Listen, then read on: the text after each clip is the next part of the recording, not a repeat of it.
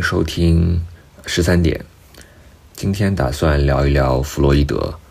嗯，可能之后会时不时偶尔更新一两期内容，聊一聊精神分析的基本内容和基本概念。呃，我可能会把这个做成一个系列，系列的名字就叫做精神分析 A B C。那之所以叫这个名字，呃，是因为我在这个系列当中会梳理精神分析最最基本的概念，最最基本的理论，澄清一些常见的错误。我我会讲的非常基本，掰开了揉碎了讲，呃，尽量不用或者至少少用一些过于玄虚的、过于 fancy 的那种呃理论大词。呃，因为我觉得对于理论来说，尤其是精神分析理论，呃，最基本的东西才是最重要的，呃，而且也是最难的。那至少前几次我会比较集中在弗洛伊德上，呃，可能偶尔会涉及拉康。呃，当然我这个播客，呃，并不打算做成以精神分析内容为主的播客，我还是会想聊一些更多元的东西。只不过我可能会偶尔隔几次更新一期精神分析的内容，呃，或者之后忙起来，如果没有什么其他特别的内容想聊的话。我可能会用精神分析来水一水，嗯，今天聊一聊弗洛伊德的无意识概念。呃，关于关于弗洛伊德的无意识概念有很多可以聊的，今天只能谈一些最基本的内容，之后应该还会聊几次，呃，弗洛伊德的无意识。呃，那弗洛伊德在一九零零年出版《梦的解析》之前呢，其实就已经开始在研究癔症和催眠的时候使用无意识的概念了。不过他一直没有对这个概念进行比较系统的阐述。呃，第一次比较系统的阐述要等到一九一二年，当时弗洛伊德受到英国心灵协会的邀请。呃，发表了一篇英文论文，叫做《A Note on the Unconscious in Psychoanalysis》。嗯，就是说，嗯，对精神分析中无意识的评论吧。呃，这篇论文其实很短，不过在这篇论文中，他第一次比较系统的阐述了他的无意识理论。嗯，不过他对无意识这个概念最完整的讨论呢，出现在。呃，一九一五年的一篇更长的论文当中，这篇论文的名字就叫做《无意识》（The Unconscious）。呃，我今天谈的内容其实也是主要基于一九一五年的这篇论文啊，当当然也会提到一些更后期的内容。嗯，弗洛伊德至少在三个不同的意义上使用无意识这个概念。首先，最简单的就是所谓的描述意义上的无意识，嗯，呃，a descriptive unconscious。在这个描述意义上的，什么叫做无意识？无意识就是不在意识当中的那些心理活动或者心理状态。也就是说，所有没有被意识到的内容，都可以在描述的意义上被称作无意识。比方说，呃，你昨天中午吃了什么？你姐姐家住在哪里呀？呃，以及各种你在学校里面学到的知识啊，这些这些内容，呃，在当下，至少在当下都没有出现在你的意识当中，都没有被你意识到。嗯，虽然说如果你把注意力转向这些内容，他们是很容易进入意识当中的。嗯，但是仍然。你当下并没有意识到它们，所以这些内容在某种意义上都可以被称为无意识的心灵内容。呃，这个就是最最简单的无意识概念，就是所谓的描述，呃，描述意义上的无意识或者关于无意识的描述性概念。呃，这只是无意识第一种概念。呃，那弗洛伊德在研究癔症和催眠的时候发现。有一些心理活动，他们不仅仅不在意识当中，他们不仅仅没有被意识到，而且这些心理活动或者心理内容，他们还是主动的、活跃的，他们能够强有力的影响你的意识。影响你的意志和你的行动。这种无意识的内容被弗洛伊德称为动力学意义上的无意识，呃，也就是呃 dynamic unconscious。嗯，呃，这这种动力学意义上的无意识概念呢，比描述性呃的无意识概念要更加丰富。一一个心，也就是说，一个心理内容，如果它在动力学意义上是无意识的，那它就不仅仅是说。呃，这个内容呃没有出现在意识当中，或者当下没有被意识到，而且还意味着它能够影响你的意识活动，能够以种种方式扭曲你的意愿，影响你的行动。那那这里可能就有一个问题，也就是说，既然这些观念、这些心理内容能够强有力的影响你的意识进程，那么为什么他们？没有被意识到呢？为什么他们没有进入到意识当中呢？这里就需要一个解释。在弗洛伊德看来，之所以这些观念能够影响你的意识，但却没有进入到你的意识当中，之所以会如此，是因为这些观念无法进入到你的意识当中，因为他们被种种机制排除在了意识之外。那这里最主要的机制，呃。被称为压抑，啊，repression。所以，我们现在可以来比较一下，呃，无意识的描述概念和无意识的这个动力学概念。呃，首先，这两个概念的内涵是完是不一样的。描述性的无意识只是说，这个心理活动没有被意识到，当下不在意识当中。动力学意义上的无意识是说。这个心理活动不仅仅没有被意识到，而且它能够以种种方式对你的意识进程施加影响，并且弗洛伊德认为，如果一个心理活动不在意识当中，同时又能够对意识施加影响，这就意味着这个心理活动是被压抑等心理机制排除在意识之外，因而无法进入意识当中。也就是说，动力学意义上的无意识。不仅仅是没有被意识到，而且在某种意义上无法被意识到。所以说，描述性的无意识概念和动力学意义上的无意识概念，这两个概念不仅仅在内涵上是不一样的，它们的外延也是不同的。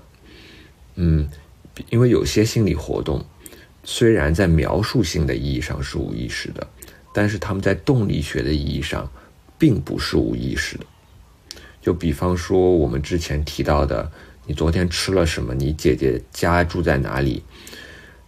你关于这些东西的想法，当下可能没有被你意识到，当下可能不在你的意识当中，所以他们在描述的意义上是可以被算作无意识的心理内容。但是呢，只要你把注意力转向他他们，你很容易就可以意识到他们。呃，这意味着并不存在什么。压抑机制将这些心理活动排除在意识之外，他们只是碰巧没有被意识到而已。但是呢，他们很容易被带入意识当中。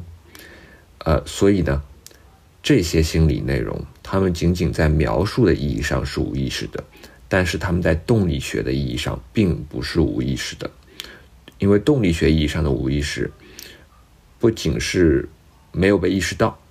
而且是很难，甚至无法被意识到。所以，弗洛伊德他把那些仅仅在描述的意义上是无意识的内容称为“呃潜意识”，呃前后的前 （preconscious）。呃，弗洛伊德再三强调，我们一定要把潜意识 （preconscious） 和严格意义上的动力学意义上的无意识 （unconscious） 区分开来。那么，精神分析所强调、所看重的无意识概念，是动力学意义上的无意识概念，而不是纯粹描述意义上的无意识概念。呃，不过呢，呃，现在我们又有了两种不同的无意识概念：一种是描述意义上的无意识概念，另一种是动力学意义上的无意识概念。这两种无意识的概念都是从无意识和意识的关系的角度来理解无意识的。呃，也就是说，他们都是从无意识和意识之间的这种关系来刻画无意识的特点。那么，描述性的无意识指的是那些没有被意识到的东西，而动力学的无意识指的是那些不仅没有被意识到，而且无法被意识到，并且影响着意识进程的心理内容。呃，但是在一九一五年的那篇论文当中呢？弗洛伊德就指出，他认为我们还可以就无意识本身的性质来研究无意识，也就是说，不仅仅通过无意识和意识的关系来研究无意识，我们还可以研究无意识自身的特点。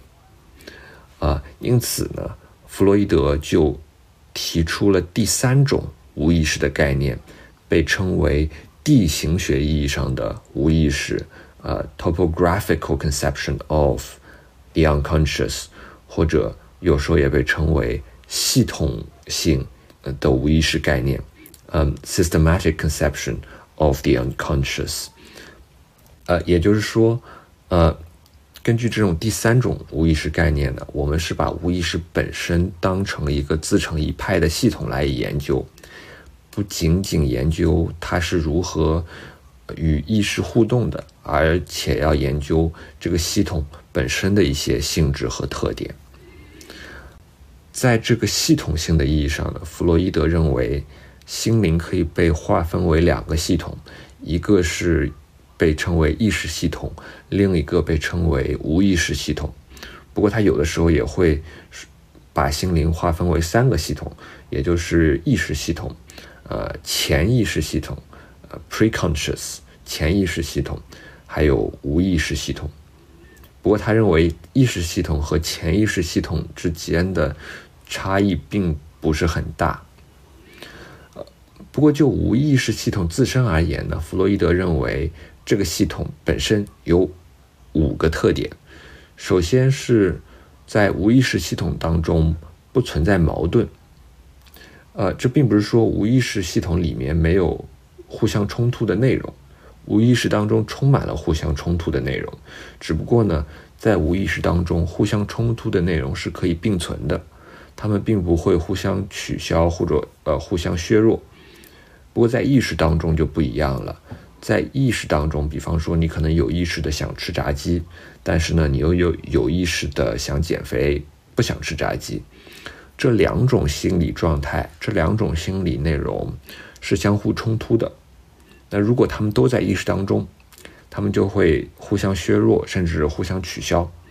但是在无意识当中就不一样了。无意识当中的互相冲突的内容是可以并存的，呃，甚至会出现融合的这个情况。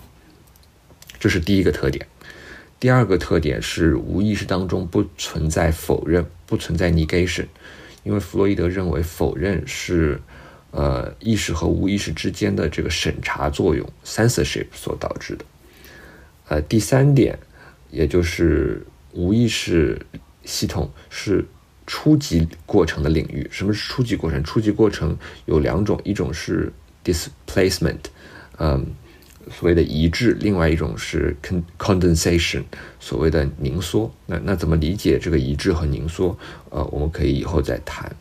呃，第四个特点是无意识当中不包含时间性，也就是说，无意识的内容。呃，不是以时间秩序排列的，它们之间没有时间关联。在这个意义上，无意识是不懂得什么叫做时间的。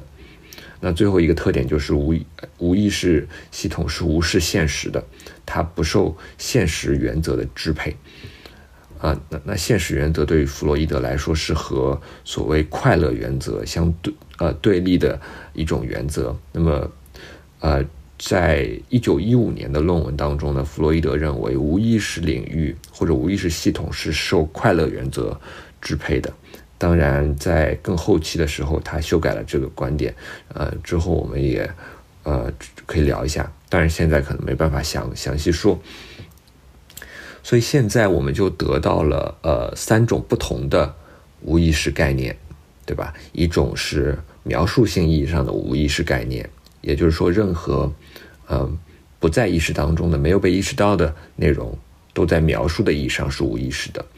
第二种概念是，呃，动力学意义上的无意识概念，也就是说，那些不仅仅不在意识当中，而且无法进入意识当中，并且影响着意识进程的心理内容，他们在动力学的意义上是无意识的。第三种就是系统意义上的或者地形学意义上的无意识概念，也就是把意无意识看作是一个。看作是心灵当中的一个部分、一个系统，来研究它自身的呃性质和特点。所以这是三种不同的无意识概念。那么在后期呢，呃，尤其是在呃弗洛伊德呃发现了呃本我，也就是 id 和超我 super ego 之后呢，呃，他其实或多或少的放弃了呃系统意义上的无意识概念。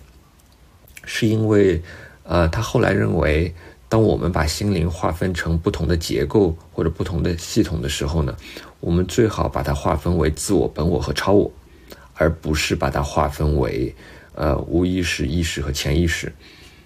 很多人会把本我，也就是 it，等同于无意识，但其实这是不对的，因为虽然说本我确实是无意识的，但是在自我和超我中。也都存在着无意识的部分，所以不，你不能够简简单简简单单的把本我就等同于无意识系统，呃，所以在后期的心灵结构的划分当中，无意识并不是一个呃独立的系统或者独立的部分，呃，因为弗洛伊德认为把心灵划分为自我、本我和超我的这种划分方法，是比把心灵划分为意识、无意识、潜意识。或者把心灵划分为意识和无意识的这种划分方法，呃，是更优越的。因此，呃，自我、本我、超我的这种模型呢，嗯，或多或少的就替代了意识、无意识或者意识、潜意识、无意识的这种模型。当然，这并不意味着弗洛伊德就放弃了呃描述性意义上的无意识或者动力学意义上的无意识，尤其。弗洛伊德没有放弃动力学意义上的无意识概念，动力学意义上的无意识始终是精神分析的核心。那这次就先聊到这里，我之后应该还会聊一聊弗洛伊德的无意识概念，因为关于弗洛伊德的无意识还有很多可以谈的。不过下一期的内容，呃，可能不会是弗洛伊德，我可能会谈一谈罗兰巴特或者本雅明。不过再下次，呃，可能我会更新一期弗洛伊德的，呃，播客，呃，我会聊一聊弗洛伊德的无意识概念和，呃，驱力，也就是 drive 这个概念之间的关系。嗯，在呃标准的英译版本当中呢，呃，驱力这个词的英文翻译是 instinct，也就是本能。嗯，不过现在好像大家都认为这个翻译是错的，所以更愿意把它翻译成 drive。呃，我还会聊一聊无意识和语言之间的关系。有机会的话，可能会再谈一谈弗洛伊德的无意识概念和拉康的无意识概念之间的相同和不同。不过今天就到这里，谢谢收听。